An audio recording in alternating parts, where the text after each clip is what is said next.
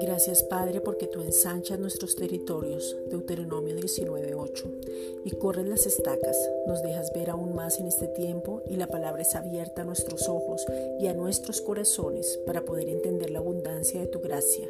Romanos 5.17 y entraremos en tu presencia para deleitarnos en ti. Segunda de Timoteo 3:4.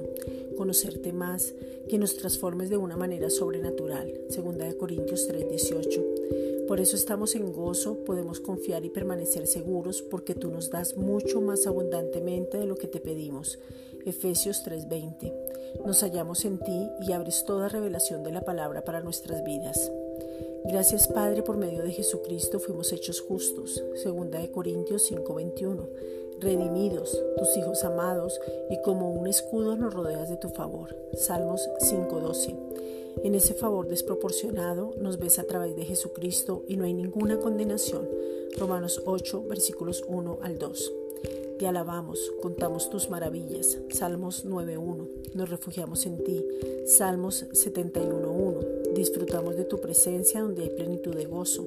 Salmos 16.11. Nos deleitamos en ti. Tú eres digno de ser alabado y exaltado.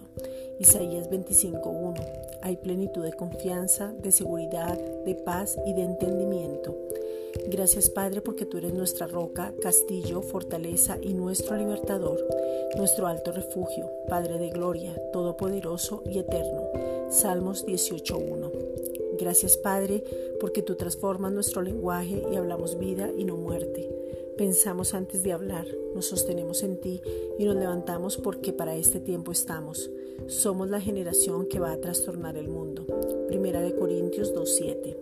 Jesucristo es el centro de nuestras vidas, el único, el deseado, el amado. Cantares 6.3. Gracias Padre.